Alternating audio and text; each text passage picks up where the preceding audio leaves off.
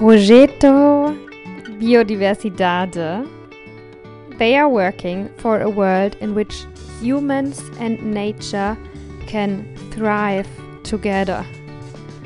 This is what it says on the business card from Rosie that's right in front of my face right now. If that's not a nice business card, I don't know what is. So, I invited Rosie to talk um, to me and also, yeah, to just record this conversation for you to listen about how to protect the environment here on the island. So, uh, we are based on um, the island of Sal. Um, that's one island of the country Cape Verde. That's western in West Africa. So Senegal is next to us. And um, here are is one of the biggest populations of loggerhead sea turtles. And the project they do a lot to um, to change how the people who live here relate to the ocean and to these animals in particular, but also all other animals. And so, in this conversation, you can really learn a lot about how to facilitate change in a culture and in a community, how to not only do the right thing, but also do it in the right way so it actually works. Also, you're going to find out how does one become a professional turtle protector because that's what Rosie is. Um, we will talk about yeah just what's going on here on the island, and not only this, but you will also um, hopefully get inspired on what you can do in your life right now, next week, um, to protect marine um, biodiversity, um, to protect the ocean, to protect the animals of the ocean. And um, yeah, no matter where you are in the world, um, your contribution matters. And that's why I thank you so much for caring enough to listen to this podcast interview right now. And I wish you a lot of fun. I wish you um, a lot of inspiration. I I hope that it touches your heart. Um, yeah, I would like to ask you to to open your mind and to yeah receive maybe a few things that you didn't know before and that can can help you a bit to love the beautiful planet we live on even more. So enjoy this conversation. Welcome, Rosie, uh, to the podcast, to my show. Uh, thank you, everybody, for for listening and for watching.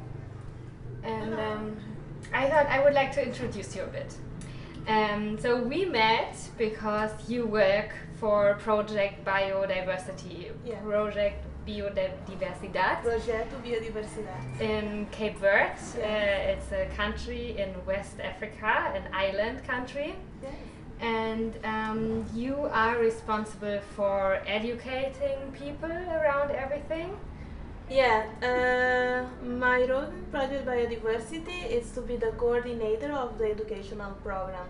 So I started in the beginning of the project, that was 2015. I came to Sal to work with the project, but I came as a field assistant to the turtle campaign. So I was going to the beach to patrol. From there, we found that uh, should be nicer not just to patrol the beach but to show the people what we do to speak about turtles about pollution all the subject that is important for environment and people to know. So i start working with the with the education part. So i go to schools social centers i organize groups so we speak about environment in general and the threats that we have here in in the world So uh, you started step by step since the beginning of the project, since, fi- since five years. So you just started walking around at the beach, and then slowly everything else happened. Exactly. I think basically is how it happened. No, with a lot of work, we have a great team, and uh, from the 2015 until now, the team grew up a lot. But all of the people have the same goal. That is to protect the environment, to educate people, to show uh, information. And I think this is the greatest thing that we have because we work all together not just protecting the turtle or teaching something to the people or protecting the birds or cleaning the beach. So we work all together. And yeah, this is why project biodiversity grow up so fast, I think, in yeah. my opinion. Uh, have you always been um, passionate about protecting the environment? How, how was that for you? How, how did that came? Yes, uh, I always like biology, not necessarily like protecting environment, but I always like uh, to know how things work. So mm-hmm. basically, this is why I like biology. Like, uh, I think if I would not be a biologist, I would be like an engineer or something because I like how to know how things work. That's what I am. That's why I became an engineer. I studied yeah, engineering so because I contract. Yeah. Uh, so for me was I want to know how the human body works, how the animals and the plants and everything. So I, I went to Brazil and I did my degree there as a biologist and from the beginning I think I was thinking more working with like laboratories like genetic I think a lot of movies in my hair mm-hmm. but then when I came back to Cabo Verde, I did a volunteer in Santa Luzia that was with the turtles, and from there I was passionate with the field and going and stay with the stars and with the turtles. And this is how I start working more on the field and mm. protect the environment. That's beautiful, yeah, yeah. And um, how was it in your childhood? You grew up uh, in in which island? São Vicente. In São Vicente do you remember some? Do you have some childhood nature turtle memories, or how was it in in your family? Did your parents teach you something? I no in São Vicente have some turtles, not as much as in Sal, but I never saw a turtle before. I went to Santa Luzia, or even before that I saw it in Brazil, but when I was a child I didn't see turtles. and well i don't remember to see because my mom told me that when i was a child my grandfather brought a turtle to our home once but i don't remember so no i, I didn't have like direct uh, contact with animals. Well cats. I always had cats but not like wild animals or nothing. Uh, but I was always curious, so I, I, was always reading books, or well, basically was reading books or anything that passed by my hand So I would go to some places and find a, a folder, and I would read. Mm-hmm. So I think, uh, and at school with them, I love my science teacher. So I think I learned and I start loving science and biology because of my teacher, basically. That's nice. Yeah. Yeah. And um, so now you are the science teacher for yeah. here, no? Uh, exactly. how, how is that? How is that for you to go to school and to teach the children? And uh, can you share something with us that maybe surprised you when you went there, when you when you first started doing this? I uh, I grew up in um, going to the church, so for me it was easy to teach things, not necessarily science, but to have groups and speak with them normally younger than me so i would speak with them and for me it was easy to go to school and have the kids there like uh, and speak with them about science and about something that i love because i started in 2015 me and Sara, that was an Italian girl that worked with me, and we would basically speak about turtles and for me it was amazing because i would just speak about turtles and everything around turtles and how we work and turtles turtles and yeah was easy because i was uh, okay speaking with the kids. And uh, for me was nice because uh, different of the normal teachers they go and they have always the same class. For me was like each time was different uh, class different age different mentality different background. So i would sometimes i would just speak to them and sometimes i would have some people explaining me things i would learn some things or maybe fix a little bit some ideas that they had but wasn't good or maybe they had some myth in their mind so i like to have this interaction with the kids and teenagers yeah yeah yeah, and it's probably a very important part also of the of the work here. Yeah. I mean, what you do, uh, what project biodiversity, what you do, that you uh, really go to the field, you call it, no? Exactly. That you go to the field, that is the core maybe, Yeah. but there also needs to be other good things around it, no? Exactly. When we are in the field and we are protecting the turtle directly, it's super nice, super good, but in the end it's a personal experience and the turtle is being protected, yes.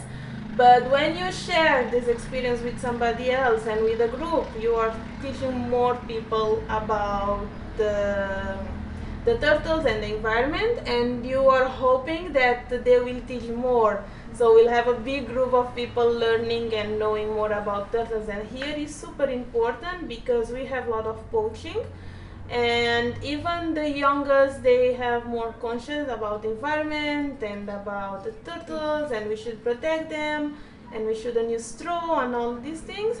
The old generation they need to learn. So i think we work with the youngest to teach the oldest how to be to have better connection with the environment. Yeah, yeah.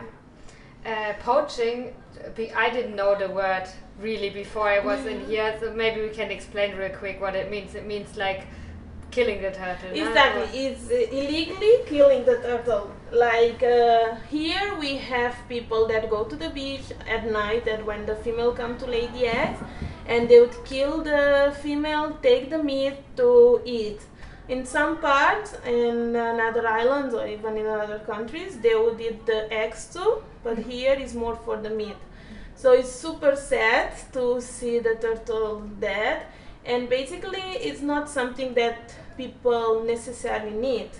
Uh, poaching is something that is coming from the beginning of Cabo Verde because turtle is an animal that survive a long time uh, with no water uh, outside the water. So they would take the turtle to do the triangle between Europe, Africa, and uh, America, no, the slave trade. So they would take and would be fresh meat on board. It's something that is coming. Didn't start with Cape Verdean, but from So sorry, they took the turtle on the boats. So when they were traveling from Cape Cabo Verde to Africa in the to America. uh, to America Exactly. in the slave trade, so they had a, live turtle Exactly. on the boat and they could kill it whenever they needed. Exactly, because uh, if you put water, they survive for a long time Ah, because they breathe air. They don't need to be on the water. So this was something that was happening. And Cape Verdean just learned with that. And we are a country that depend a lot from everything that comes from the sea. Maybe before it would be a lot more. Now it's less. We have uh, other conditions. We have food, but before was everything was um, meat and everything was proteins that people would need. But now it's not this necessary that make people go to the beach and kill the turtles. Yeah. Yeah, and I mean, uh, the what makes poaching problematic is also that uh, there are so little turtles on the planet in general. That that's why we need to protect them, or because Exactly. Yeah. Uh, we have uh, spe- seven species of marine turtles all around the world. We find uh, five of them in Cabo Verde. And these five, we have the third bigger population of loggerhead sea turtle, that is Mhm. Caretta caretta, the scientific name. And our population is uh, is a vulnerable population because of all this year of poaching. But all around the world, we are having we have problems with turtles being like the population that is being decreasing because of poaching. Not just because of the meat, but have some uh, species that are killed because of the carapace. They have like nice carapace, so they do jewels with them. So I have a lot of problems. Mm-hmm. Mm-hmm. Um, yeah, I, I had one memory uh, earlier when we ta- when you shared a bit with the school education that um, it's a funny little story that I want to share. So the daughter of a friend of mine here, we uh, went camping the other day, and uh, in the night there came a turtle, and then we we asked her, she's 7 So what do you do when a turtle comes? And you know what her answer was? Not eat her. yes, I think it's the best answer. If you are not, uh, if you don't know how to take data or to put a PIT tag or something in the turtle, yeah. don't need. just Yeah. look at her and stay quiet and just enjoy the moment. Yeah, yeah, yeah, but I mean, they are really beautiful animals. I joined Yes. you now a few times nah, in the night Yeah. uh, to yeah, support the project you're working for, and it's it's amazing to see a turtle. It's so ancient, it's so, so old, so wise, so calm, Exactly. so patient, so strong. It's Yeah. amazing to see them. Now it's a, bit, a little bit stressful because it's a lot of them, so they come from Yeah, everywhere Let's when talk about what's special about this season because it is crazy Yes. right now? Well, nobody really knows what's happened, but yeah, uh, if I'm not wrong, we are almost uh, we have almost more nests and all last season together. Oh my Yeah. And we have just one month patrolling the beaches and one month of season. We have August and September and half of October or maybe more. When is the turtle season? From when to when? Is is between June to October. Then the female they come to nest here in Cabo Verde, and between August to December we have the hatchlings coming out of the nest. yeah, yeah. So we have almost seven months Yeah. turtles. So and uh, we, I'm in this WhatsApp group, né, for the project, and there was this graph sent yesterday, I think, that it's like you just see a few lines, and one line is just way higher than the other lines, and because it's the line of the amount of turtles from this year, Yes. because it's so many more. Né? What are the numbers? A lot. Uh, as I said, if I'm not uh, wrong, we have uh, almost 8,000 nests. And last year we had almost 8,000 nests, like the four month.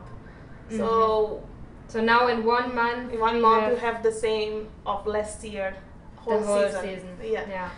and it's crazy. You can Yeah. see the people that is working on the Yeah. beaches. They are Yeah. having a lot of turtles each night. Yeah, yeah, and it's nice, but it's crazy. yeah, yeah. Uh, it's a, it's also a tough job, no? To Yes. to go on the field, to go. Yes. It sounds so romantic, no? Often things with beach sound so romantic, like you have this picture with the stars and Yeah. you're at the beach in the night. But when you do it, uh, maybe we can explain a bit. It's very hardcore, no? You work in shifts. Yes. So um, all the beaches or many important beaches on the island, all around the clock there's someone there. So there's one Exactly. team walking around, the other team sleeping. Yeah, yeah. And then at two o'clock, change. They Yeah. change, and then at five o'clock in the morning or someone they change again. It's crazy. Uh, by now we have around uh, 50 people working each night, like the field assistants, and after we have a bunch of volunteers. This season, the great things, apart of having a lot of turtles, I would say that uh, is a volunteer, like the local and residents that are helping the project because of all this uh, COVID situation we couldn't have the international volunteers that normally come. So the people that live here and the locals and people are helping a lot. That is great. That can keep our work going. So what we do is that from uh, 8 to 6 and now more than 6 in the morning 8 at night to 6 in the morning we have people patrolling the male nesting beaches. So basically the first uh, thing is to protect the females and after the second thing is to protect the nest and take data. So we can uh, show the data to know how many nests and how many tracks and everything. Uh, most of the beaches the where the turtles came is fine to leave the nest there. So we just support and protect the females. But some beaches because of light pollution dog predations and some other things we need to move the nest. So this is uh, part of the job so this season we have already i think we'll not have more but by now we have uh, six hatchery, hatcheries Yeah. that is where we put the nest to protect them. So from August, people will start sleeping on this place. So it's one more job to do, and they will release the babies that come every every night, basically. That's what I did this morning. So that basically means that in certain areas, the nest, uh, the chances for the babies to survive are very small, and Yes. because we want to help them, Yeah, we walk all, all around the beach, dig out the eggs, which Yeah. is like today I, I, I digged out the first egg and I was so scared. I was like, oh my god, I hope I'm not gonna break it. Yeah. but it's actually not non-broke. They Yeah, are more stable. And then you put it in a basket and you bring it to a place that's more Exactly. secure. And then and we do all the process again, digging the place, and we take the measurement, the measurements of the original ones, and we try to replicate on the hatchery. Yeah. So we try to do a scientific. We are doing a scientific work here too, because our goal is to increase the number of the babies that will arrive to the sea. Because it's known that on, only one in 1,000 that will get to adult. So this is why we need to release a lot of them. So in 25 years we'll have one of 1,000 coming out, yeah. coming That's to great, us yeah. again. Yeah. So, in all these years that you are uh, working for Project Biodiversity, and we talk about this later because it's more than just the turtles, no? It's Yeah. about the biodiversity in the place here and making sure that it can stay like Yeah. this. In these five years, it's such a long time, and I'm sure like many things has, have happened. But can you remember like one thing, one success, or you know, one nice experience that that will stay in your heart forever, where you think like, oh my God, that was I'm so proud that we achieved this, or that was a important stone for us, an important milestone. I think uh, one of the greatest thing that uh, making me so proud proud right now is this season is about the local volunteers. Because when we start was so difficult to convince people about our work I have people that were against us because of the turtles because people want to eat them and have people that didn't know what we do so they're just against us and today I saw so many people coming to do volunteering, like local people, and want to help and are uh, conscious about this uh, problem, and they really, really want to go to the beach, even alone. Like just calling me said, "Oh, today I will patrol this beach because I I know that people are killing the turtles. Can you give me some information how I can do to?" not to disturb the turtle. For me, I think this is uh, one of our biggest uh, milestone, our biggest success of this season, and our work in general. We uh, we spoke about turtles and about the education, but we work also with fishermen and uh, we work with birds. So it's a lot of things that the project do, and I think the biggest uh, achievement is like is this have local people wanted to work with us like groups that before was a bit difficult to go in Yeah. Yeah, when I, I mean, what I see from your work, this is also one of the points that I think is is the coolest. It's, it's like super nice that it's not, you know, like European people coming and telling everybody here what to do and whatever, Yeah. but it's like a, a community thing and we can only Exactly. grow together. I, I also think that that's really cool.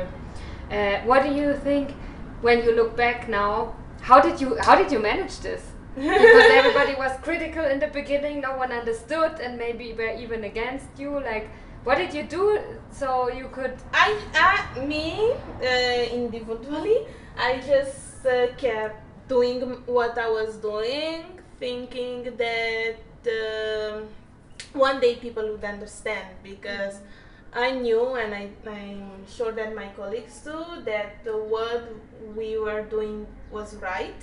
And today you can see that yes was right, and this is why people, and not just right, we were doing right, not just uh, the the message that we are passing, but the way that we are passing this message to people. Exactly as you said, not going to the communities and said you need to change this, you are doing wrong and everything, but teaching them like from a lot of years maybe this is what people think that was right but now we have the data now we can see the problem not just about turtles about um, marine pollution about plastic about all these things that is a problem in our world now and we are just sharing our information, sharing what, things that we know, and showing people that you, they could do better and they could uh, help us. And it's something that we think that uh, the conservation and protecting the environment is not something that associations can do alone. We need the community to do it with us, basically. And every every project that we work, we have this in our mind that we need the community with us. Mm. um, okay, where did we stop? Um, yeah, that you are involving the community, and one thing that you individually did, um, that it became such a successful project also and a community project is that you just did not give up. Exactly. And you made sure that not only what you were doing was right, but also how you were doing it. Exactly. Yeah. Yeah, I think that's a really nice, really nice advice. Yeah. uh, can you tell me a bit more? This is just like a question that I'm curious about. Yeah. Sal. Oh, I know that all the islands are different here, but where we are, Sal, it's a desert island. Yeah.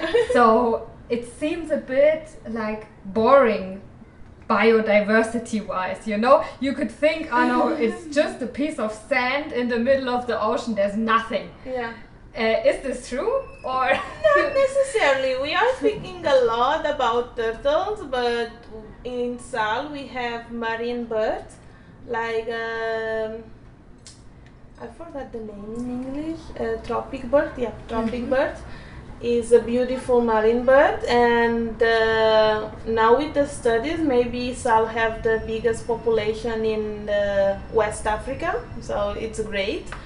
Uh, we have lot of marine birds. I, if I'm not wrong, we have uh, five of the nine that have in Cabo Verde, so it's uh, it's good. Normally, you don't see them here in the south of the islands, more in the north.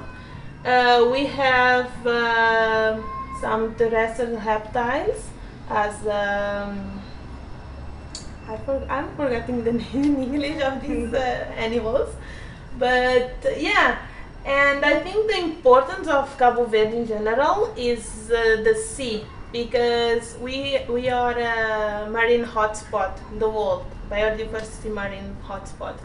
And even we cannot see a lot of biodiversity on Earth, but when you go to the sea, mm-hmm. it's uh, it's rich. There's a lot of things there. Maybe yeah. it's where we need to go, like uh, whales and dolphins and sharks. Yeah that's crazy. Now this I imagine sometimes that. I mean, we can see the ocean from here. Yes. I just look out of the window. and Sometimes I'm wondering, is there now a whale swimming by? Thinking, yeah. oh, let's just go there. Well, they live around here, and we have a lot of fishes. So yeah. yeah, sea is important to us, not just to our economy, because the tourism basically is based on the sea, but to our biodiversity, it's super yeah. important. Yeah. Um, what do your what do your parents do? Uh, do you come from a family where is they are also connected to the sea in a special way? no, no, no. Yeah. My mom she works in a, um, in a social center that mm -hmm. take care of kids with uh, mental issues, and my father he makes shoes. ah, shoes. yeah. Uh, my sister is a doctor, so I think, well, none of my family work directly or even indirectly with environment, but they are pretty conscious people about environment, and uh, I speak with them about uh, this, and uh, sometimes I think it's a little bit difficult to understand what I do because mm. they didn't have this experience before but they try.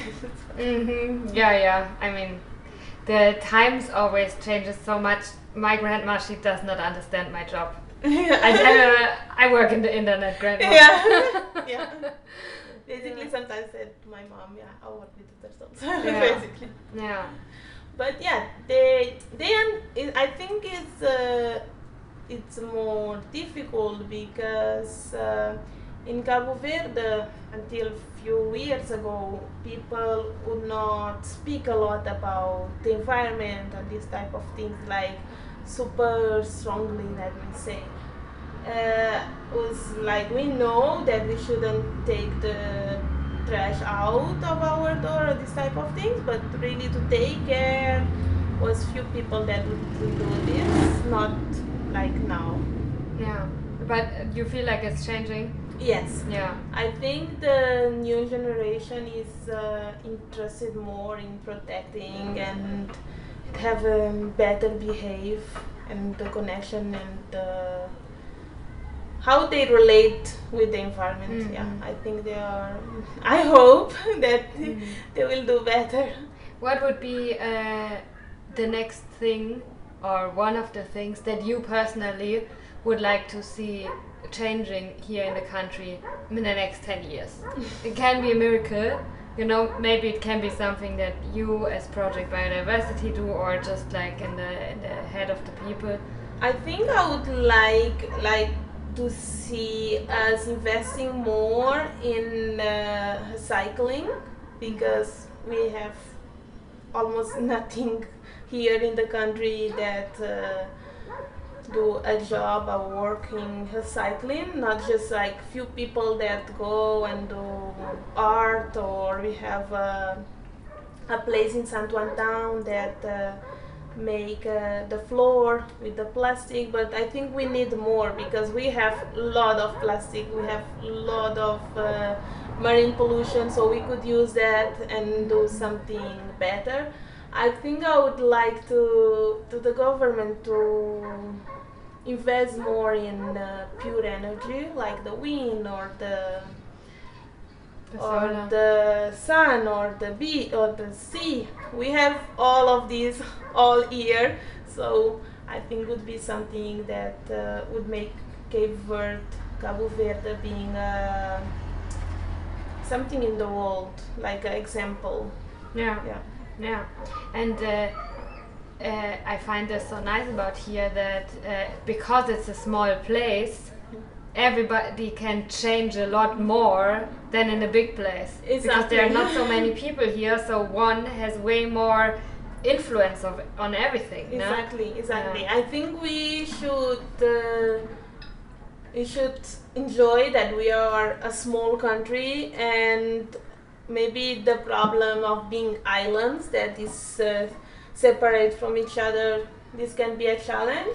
But each island can do something even if on the island that uh, together we can have a big change. Yeah, yeah, that would be nice. yeah. Yeah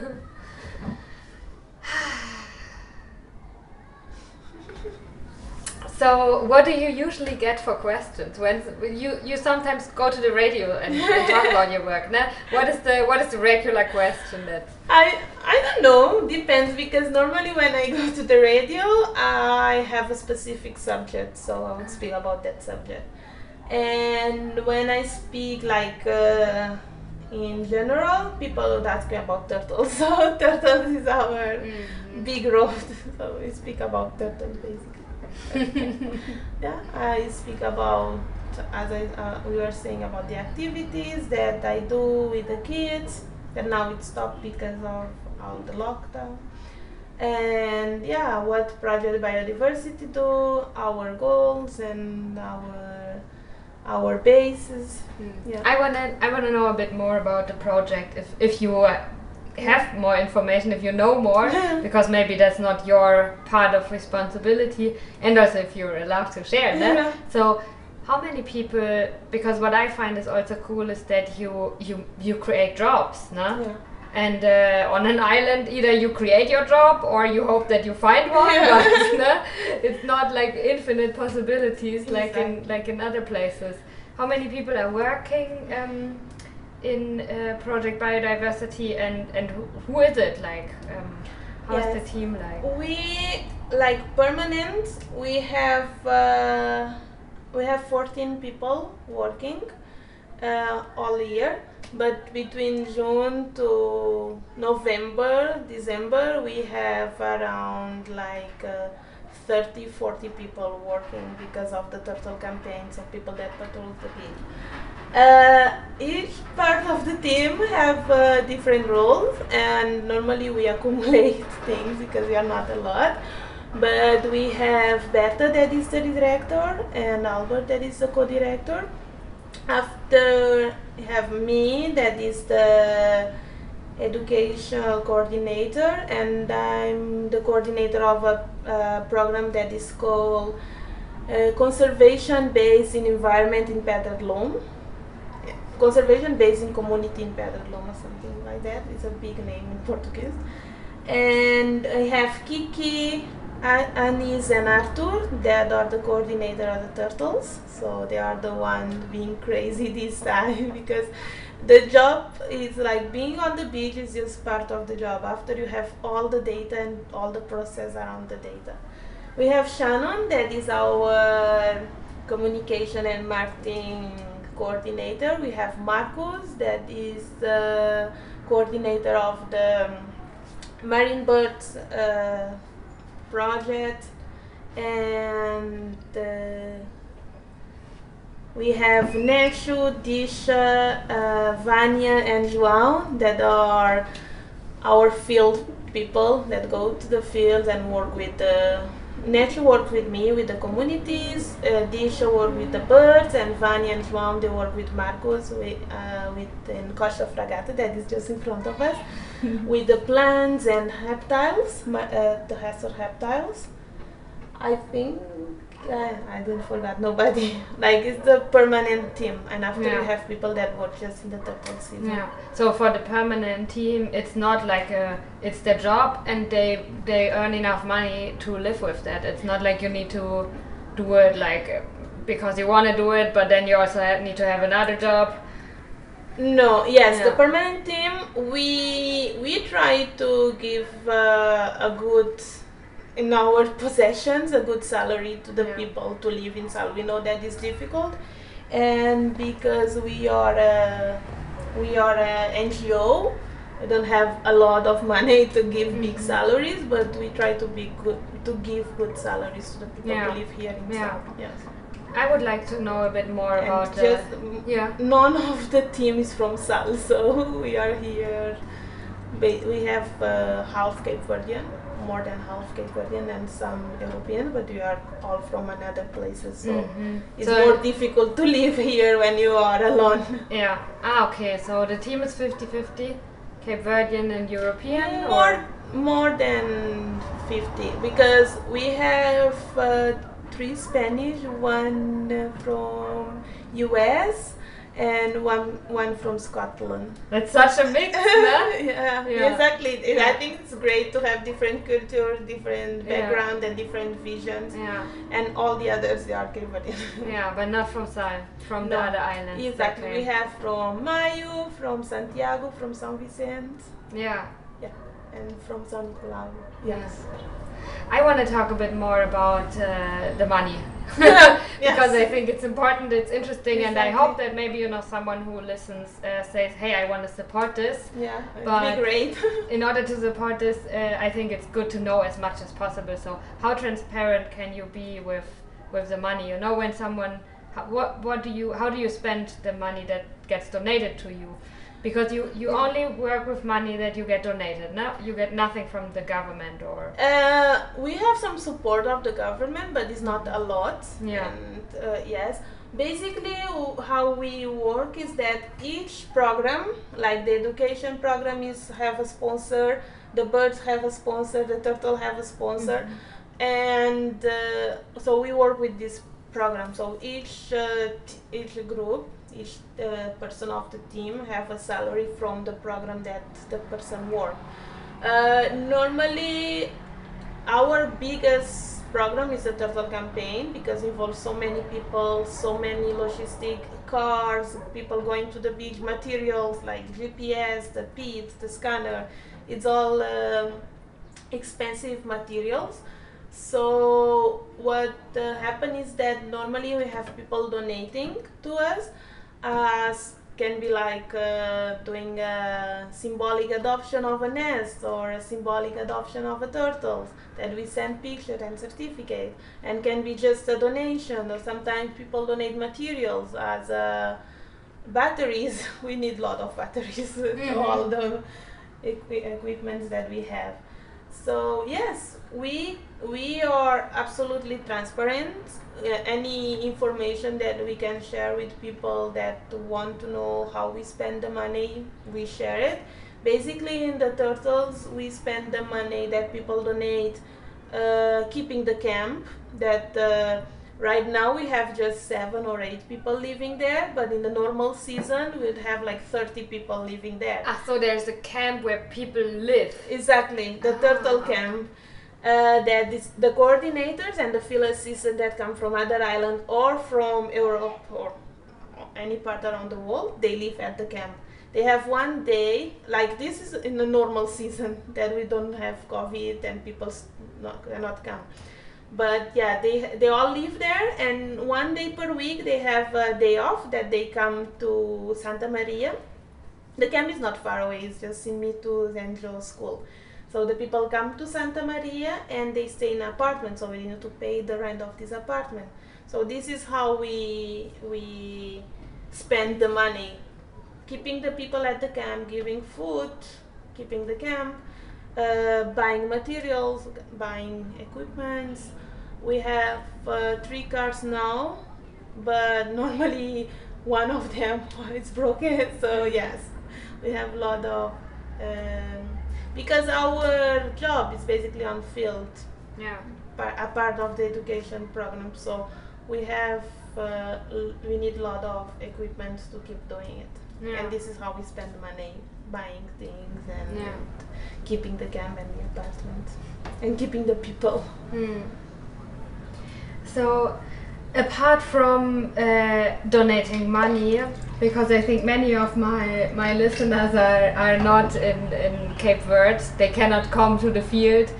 Maybe they want to come as a volunteer next Yes. year, ne? Yes. Um, but is there something else you can you can share with you know everybody in the world because the ocean is everywhere and we are all connected. We are all on the same planet. Like if somebody listens now and, and cares and can feel it, like what can you what can you share? What no matter where you are, what can you do for the turtles here and for more for a healthy biodiversity um, here, but also everywhere.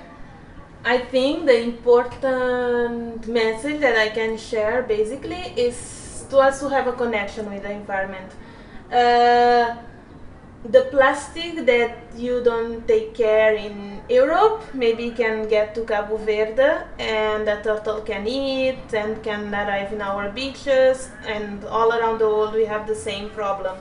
People the we waste a lot of things. We waste a lot of um, lot of energy water all maybe in uh, in Europe it's not a big problem to waste water to leave your sink open but here is a problem. But as you said we are all connected. Uh, sometimes uh, problem things that uh, can be a problem here in uh, other places is like just people don't think because it's normal to them. So i would say to have a better connection with the environment uh, learn more about the issues that we have now we have a lot of information it's not that people can say i'm ignorant i don't know so uh, search more about what you can do better in your place about plastic not using straws no, uh, you have a recycling system in Europe and in other countries in the world. Please use it. Don't throw your trash out. Uh, and uh, yes, this.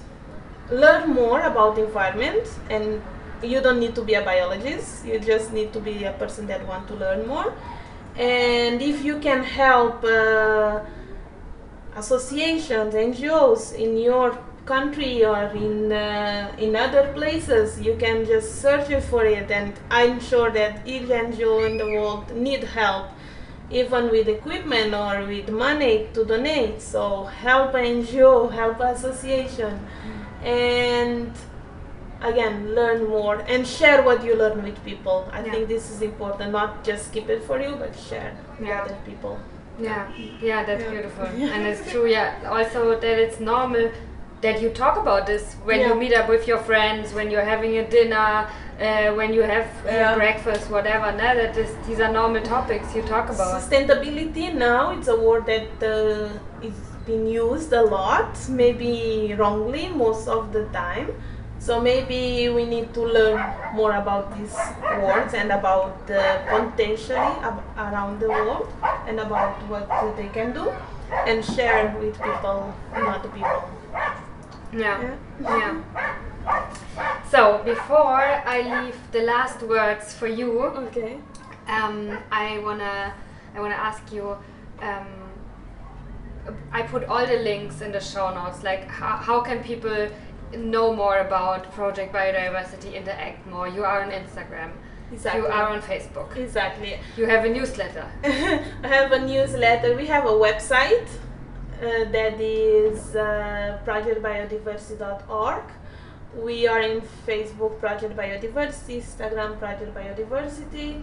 Uh, yes, we try to share our work, and in the website you have a lot of information about each program. So if you want to know more about each program and how to help, you can go in our website.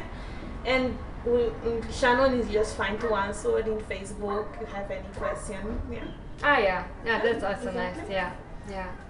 So yeah, is there something else you, you want to say in, in the end? Like I'm, the, I want to say before you can say something. Thank you, thank you for for showing up you. and for for coming here, because we have had to reschedule this two times because of no. yeah, be, but not because we we didn't feel like it, but because of a turtle Exactly. uh, the last on. time I went to Palmeira and we found this male. I never saw a male turtle, and he was all uh, injured with the fishing net on the neck and lot of worms. Like Yeah, I saw the so, we need to take all. So it was uh, I lived there around four. so Yeah. yeah, Yeah, so a lot of things happen but here. that's also I find so beautiful about your job that you know uh, it's not about you to decide. Exactly. It's nature. it's a higher yes, power when there's a turtle uh, needing your help.